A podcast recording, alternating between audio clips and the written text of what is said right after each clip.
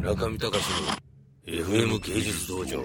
いやいやでもなんか一発当てる感じで分かりましたよ。だから、あのー美少女ゲームでもそうだけどある業界が勃興してくる瞬間に新しいジャンルとともに個人の力が最大限に発揮される瞬間が来て収穫できる多分3年か4年があってその瞬間にかけたいわけですよね。そうね。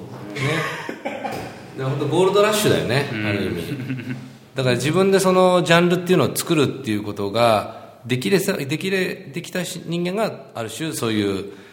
チャンスを得るっていうか、そういうことなんですかね。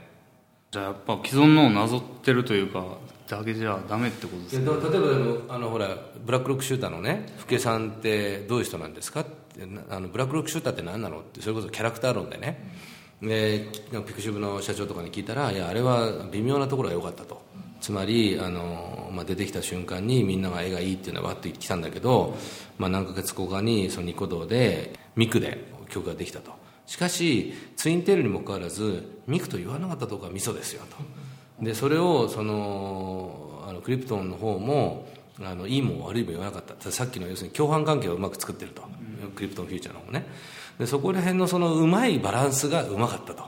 それがすごく良かったんですよ。ででもなんでそんなにいまだにそんなに盛り上がってるんですかって言ったらそれはやっぱりあのねんどろいどでしょうと。えなんなんですかそのねんどろいどっていや実はあのなんだっけああのグッドスマイルカンパニー、グッドスマイルカンパニーの、まあ、そういうネンドロっていうジャンルがあってああじゃあこうじゃん。でもうすごいですよ福家さんとかも。すごい儲かってますよ村上さんあのキャラクターねあのイラスト何枚描いただけであんだけのポテンシャルがあるのはすごい。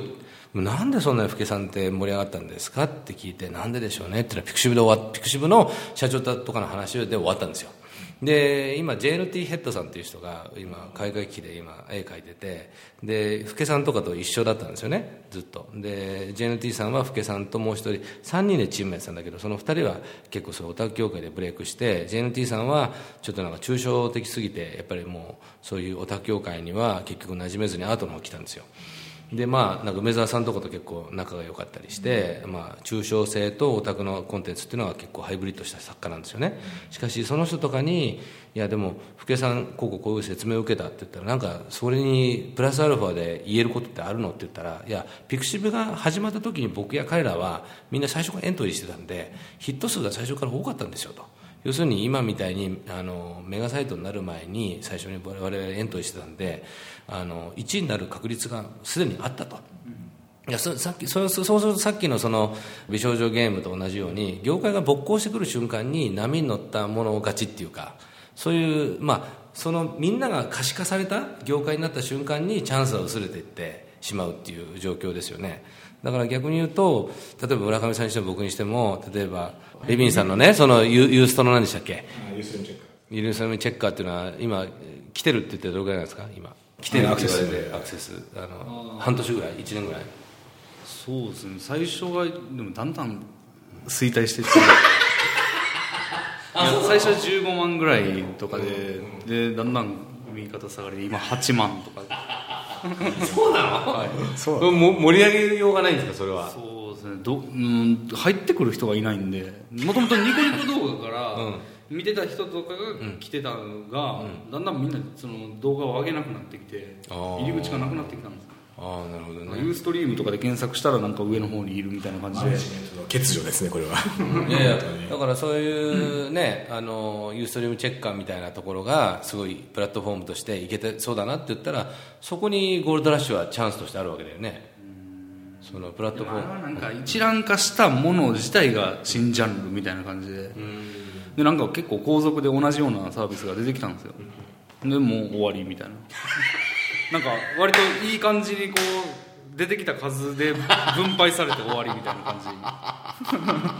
新事業を打ち出せなかったことが失敗みたいな感じなのかな。例えば検索サイトっていっぱいありましたよね。ヤフーが始まってグーあってインフォシーカーって最後にグーグル出てきてなんでグーグルだけ買ったんだろうって言ったらば、まあ不思議ですよね。まあグーグルが一番検索精度が高かったってのはありますけど、でも多分まあしその後新規軸をいろいろ打ち出していったのがあると思うんですよね。例えば Google はリンクに着目した。そうそうそうそうそうリンクのあの検索のシステム自体が違ったっていう。それまではコンテンツでヤフーがこうコンテンツを精査してそれを登録とかしてたんですけど、それよりもリンク自体に価値があるっていうのふうに見出してグーグルはそれで買ったと。ポータルサイトじゃなかったのね。今はあのフェイスブックにシェアを奪われやられてるんじゃないかっていう話ですね。そういうなんか新機軸を打ち出すべきだったのではないかという謎の吊るし上げが、まあね。まあね。もう時すでに遅しかな。早い。右肩早い。下がりですかね。タイミングが。